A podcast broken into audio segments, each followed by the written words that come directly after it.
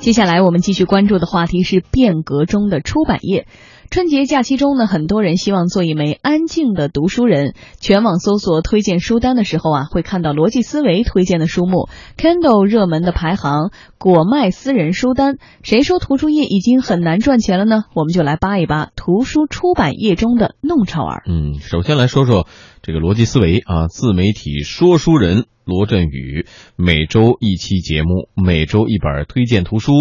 呃，销售在拥有。六百万粉丝的逻辑思维微信公众号上来完成，一年的时间不到六十本书吧，目前销售过亿元。有粉丝说呢，逻辑思维的书从来还不打折，五六十块钱算是便宜的，动辄就上百元。但是我就是忍不住就要买。这罗胖到底是怎么卖书的呢？要想搞明白宋仁宗一朝，就必须往前看一代，就是宋真宗一朝。在这方面，我们终于找到了一本书。这本书我第一次看是五年前，它第一次在中华书局出版的时候叫《宰相故事》，而我们逻辑思维和王瑞来先生把它联合复活。则取名为君臣，因为君臣关系是宋代一朝的文言呐啊。王瑞来先生本书的作者是宋史方面的大家，但是这本书可不是用那种学术论文的那个口气写的啊，写的非常之清新可喜。如果您想买到逻辑思维独家版本的《君臣》这本书，就请到逻辑思维微信公众号里点击逛商城按钮。嗯，你心动了吗？逻辑思维复活了很多已经绝版的老书哈，和出版社作家联手再包装，比如说《战天经》《光荣与梦想》等等，成功的将老书变成了畅销书。到底逻辑思维有什么魅力？其实这么多年来，作为一个最成功的自媒体之一，哈，很多人都在思考这个问题：怎么把自媒体做的这么火，而且呢，还能够线上线下跟商业结合的这么好？呃，这个当然了，我们这短短时间是没有办法分析它这个成功的因素啊。但是至少有一点，就是他卖书为什么卖的这么好？我觉得一个很重要的因素啊，比如说我以我本人为例的话，我可能需要去。呃，这个由他来过滤出一些好的书目来，那可能这有点像朋友圈的那些信息一样。对，因为有时候我也会听啊，听这个逻辑思维里讲到某一本书的时候呢，我会听他为什么要介绍介绍这本书，推荐这本书。那听完之后，确实呃，有些语言听完之后还是能够打动你的。那我我我觉得这个可能对于其他的一些他的一些粉丝来说的话，能够起到同样的，甚至更更有。这个煽动性的这种作用了，他们一定会呃激发他们的购买欲望。对，所以我觉得这个有这么大的一个呃热心的粉丝群，然后呢，你推荐的东西又是标准化的，对吧？这个书呢本身它的价格也是在那比较透明，相对透明的，它又不打折，那它。用不打折的这种价格去卖这个书的话，那当然是赚钱了。嗯，而且呢，当你有了情感的寄托或者是共鸣之后，当你呢因为对他的这种信任，对他的这种推荐的这种信任之后呢，逻辑思维又给这些书呢给它改名儿，然后又重新的来设计、再包装，然后简装版本，呃，种种更符合当下的一种读书或者是欣赏的一种趋势，让人们呢更多的来这个领悟这些书中的魅力。对，就是说为什么说信息。现在越来越丰富和呃免费的情况下，会有人去付费去买一些信息呢？是因为它过滤了，这是第一个，是它是被啊这个有人替你去严选了，这是第一个。第二个呢，它呃是在第一时间回应了你的需求，也就是说呃这个其他的同类的书是放在那儿的，但是呢它没有回应你的需求。而逻辑思维里面，他卖的一些书，或者说一些啊，这个比较出版比较少的，或者比较小众化的一些书，他通过他的这个粉丝群的这种宣传的效应，然后通过互联网的这种长尾效应，他能够找到这个呼应点。能够找到那个小群小众的那群人。嗯，我们再来看一看果麦文化是怎么出书的哈。知名出版人陆金波创建的果麦文化，在图书出版圈呢，近来是颇受关注的。先是冯唐大尺度译的《飞鸟集》引起了争议，被出版社召回修改。作为合作商的呃果麦呢，就火了一把。之后啊，大明王朝的七张面孔，作者呢因为合同版税问题与果麦开撕，尽管都不算好事，但是呢，着实让国脉火了一把。嗯，国脉与韩寒、冯唐、慕容雪村、严歌苓、易中天等国内知名以及顶级的作家来合作，每年与出版社合作出一百到一百五十本图书。凭借作者的号召力、图书的精致包装，国漫的产品呢深受书迷的青睐，同时也得到了资本的追捧。呃，华盖资本是国漫的投资人之一啊，投资总监徐贝贝就说呢，目前估值大概是十至二十亿之间。出的书都是要借出版社的书号来出的，基本上如果你看封面的话。是看不到果麦这两个字的，果麦一般都是在侧面，图书的品牌，所以它其实跟出版社是，嗯，没有特别多的可比性。它的定位是非常精准的，它不像是那个这种传统的出版社。我觉得传统的出版社更像是在执行某一个任务，就是说教的事情吧。那他要做的是反向的，就是说他用他的这个用户思维，尽量让自己作为一个用户。来体会我这个城市的中产需要读什么样的书，再从读者的这个喜好上，觉得我的阅读方式是怎样的比较好，希望看到的书是怎么样，他们来决定他们把产品做成什么样的。我觉得这是国脉的定位吧，它就是其实就不太一样。嗯，国脉呢坚持深耕细作，以高品质的内容以及高颜值的包装取胜。虽然呢每年联合出版的数量不大，但是单本图书的流通效率位居业内第一。其实果麦它的马洋占有率在市场上是比较低的，比这个就是一些比较大的民营企业，像那磨铁呀、新经典文化，其实差距都非常非常大，不到百分之一的份额。但是它的出版效率，就单本图书的在市场上这种流动性吧，确实在市场上应该是这个去年一五年的数据，它都是稳居第一名的。所以就说明了，就是说它其实是最小的成本。但是其实是位居这个非常上游的一个地位吧。它的这个商业逻辑是比较清晰，它一块儿是在开发畅销书，就是人文社科类的，然后另外一块儿其实它是比较着重这个就是经典图书的开发这块儿，传统的经典吧，比如说泰戈尔《飞鸟集》，比如说像《小王子》这一类，在世界上可能流传的版本相当相当多，可能有上百个版本。但是为什么果麦他要做呢？就是因为他想。他的思维是叫极致的思维，他做产品非常追求，一个是颜值，一个是内容，他觉得要特别的美，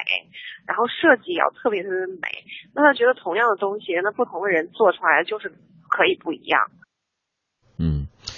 呃，新型民营出版公司是这样做的。我们再来看一下传统出版社的生产流程啊。经济管理出版社每年出版大概六百本左右的图书。第二间编辑部的主任张燕就说呢，传统出版社呀，根据市场需求、近期热点，从相关作者群众当中来约稿，也会和长期合作的作者共同啊商定选题。张燕就说，出版社要兼顾社会效益和经济效益，不如民营出版社灵活放得开。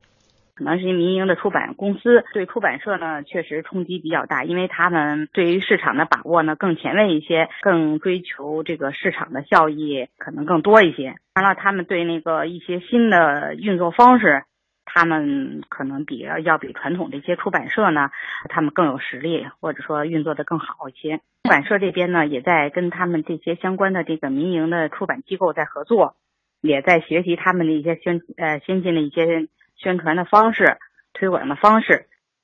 嗯，呃，到底传统出版社和民营出版社是两个阵营，还是更多的其实是应该合作的方式？这样应该更多的学习或借鉴。而且由于书号的限制，是不是也应该说各取所长？对，因为这个出版它还是有一个许可证制度嘛，它的这个书号是也也这个相关的有一个门槛的。那民营的出版公司更多的它的优势在于能够呃很敏锐的捕捉到我们现在读者能够有哪方面的需求，它能够。找着这个点，而传统的出版社呢，它通过如果说不思进取的出版社，它净卖卖书号，它都也也基本够活了，所以呢，他就不太去啊追求说我把这本书怎么包装，然后策划出一些好的选题，拿出一些热点的书来。但是这两年呢，这种状况可能也也比较难过了，因为。本来这个出版行业，纸质出版行业本身就是处于一个往下不断在下滑的一个过程，呃，新的出号被一些这个数字出版的公司给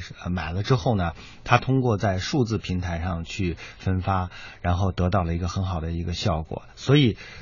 逼迫着这些传统的出版社也要不断的去想一些新的办法。对，所以我们有时候在说新兴出版社或者是民营出版社商业做得更好，为什么卖到了这么多？大家说纸质媒体其实卖不动了，可能不在，可能更多的说在于思维啊这种思路的转变或者制度的改变哈。嗯，这有点像当年的电影厂。和民营电影公司之间的一个工作室，或者说是这个小小的小成本、更灵活的一些民营的工作室。呃，不不，但是说回来，他们可能还是比较传统，毕竟还是纸质媒体出版社。但是我们还要说的是，除了我们刚才评选到的，说比如说新的自媒体逻辑思维卖书卖的很好，国脉文化民营做的非常好。再往后说的话，我们能看到的是像亚马逊 Kindle 这样的一种呃新型的数字出版巨头。大家都会考虑的问题是，它有可能是传统出版业的终结者吗？呃，目前来看的话，实际上这个这个论断呢，当然这个趋势，如果我们看过这个 KK 那本所谓必然这本书的话，你会发现啊，它的因为它的预测基本上还是比较准确的，它能够看到这个未来的这个发展的趋势，那。这个我们说纸质的，我们纸质是阅读纸质书籍，那更还有一种，现在越来越多的是通过屏幕，是所谓的平读的方式来看，来吸收这个信呃信息或者说获取知识。那未来一定是一个平读的时代，因为我们现在如果说呃八十八零后七零后呃他还在接触，因为他上学的时候还是以这个纸质书籍为主，可是到了零零后之后，现在很多幼儿园他接触的小孩子就。开始阅读平呃平板电脑了，嗯，用那个对他来说，纸质的东西对他越来越少的接触了。他可能直接接触的就是平读的，能够通过互动的方式来获取呃学习知识的。嗯，所以对他来说，未来那这个纸质书可有可无。哎，也许作为一个奢侈品，或者作为一个有趣的一种爱好，他可以去买几本。嗯，但是。日常的获取信息更多的是通过屏幕，各种各样的屏幕，那不一定是说 Kindle 啊，啊不一定，也不一定，甚至不一定是说啊手机了，越来越多的其他的介质，对，任何的介质只要能够呈现的这种方式，包括可穿戴设备上，你也可以也有可能，甚至于以后可能就是投影了，你走到哪儿它就投射到哪儿。数字阅读时代啊来临。呃，还要说到的呢，我们现在说呀，有一些模式啊，可能也在发生改变。就是说，曾经一个时代，我们就是出版是要先有成稿，然后再经过，比如说不管是纸质出版也好，电子化也好，这么一过程。但是现在新兴的出版模呃一个模式呢，就是说网络时代啊，网络文学世界，它有可能它最终它演化的模式不是变成纸质的出版模式，它在网络上就直接发行了。那么网络文学从起点中文网啊、晋江文学城啊等这种网文。论坛兴起，已经走过了靠订阅、靠打赏的年月，现在已是网络文学大 IP 时代。在晋江出了像这个《步步惊心》啊，《甄嬛传》呐，起点出了像《鬼吹灯》啊，《盗墓笔记》啊之后啊，网络作家们几乎好像没有人直接第一步说考虑图书出版的问题，而是忙着说联络，希望能够把相关的衍生品版权卖个好价钱了。互联网的发展，然后那个影视、游戏这个内容方面的需求呢突然增多变大。网文作为那个内容行业的最上游，是而且又又是在互联网时代，在网络上发表的，它很贴合这个网络的需求。这个所有的作者他就不能只光盯着订阅了，他光他就要看版权了。版权这块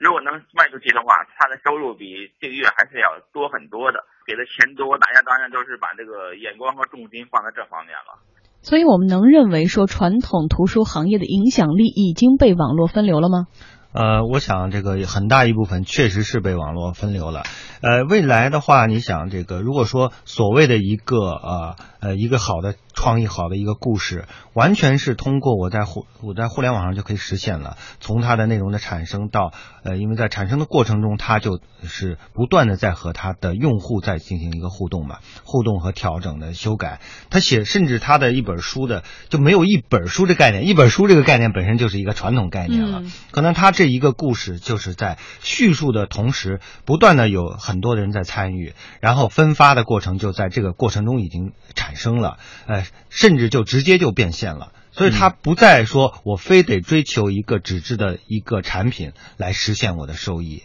所以讲，那这个为什么说？这就是从侧面也也解释了为什么这些啊、挑战传统的这种出版行业的是来自于互联网的，因为互联网它之前是没有门槛的，他们不存在什么所谓的书号的问题。我没有书号，但是我写出了一个很很不错的一个故事，我就有人去买这个东西，买这个东西。当然了，如果在现实生活中他要卖的话，他还是借助于一个书号来实现他的这个销售。但是呢，未来我相信这个门槛会越来越低的。嗯，其实对于未来这个出版或者图书业的发展方向，或者说会发展成什么样，真的很难预测或者是评估啊。这两天其实就其实今年嘛，去年嘛，应该说大家看什么《芈月传》《琅琊榜》非常红的时候，还在看那些人古人在那个用书简啊，一步一步的在誊抄那个过程，可能不不出几年以后呢，简开始是刻的得，对 还得往上刻。所以说，真的说，可能不出几年之后呢，更多的像现在一零后啊，接下来一五后啊，可能都会觉得纸质书籍就像我们看待书简一样那样的古老或传统了。但是其实我一直遵从一点是在于读好书、好读书，或者终其一生再读书这种理念，床头一本书这个理念，还是应该推荐给大家的。床头一个派，一 这可能个系向来是统的思维方式，或者系统的去阅读的这种方式，对这种说法也不对了啊。嗯呃，系统的阅读就是你在接受一个信息的过程中呢，你是应该一个成体系的。当然，我们的成体系的概念是不是适合于未来呢？因为你的生活方式也变成碎片化了化了，对。啊，你的这个你不需要去成体系的去了解一个事情，就能够很好的生活的时候，嗯你是不是需要这样的？可能切片式的就就变成越来越呃细分的一个小众市场在讨论这样的问题了，它不是大众讨论的问题了。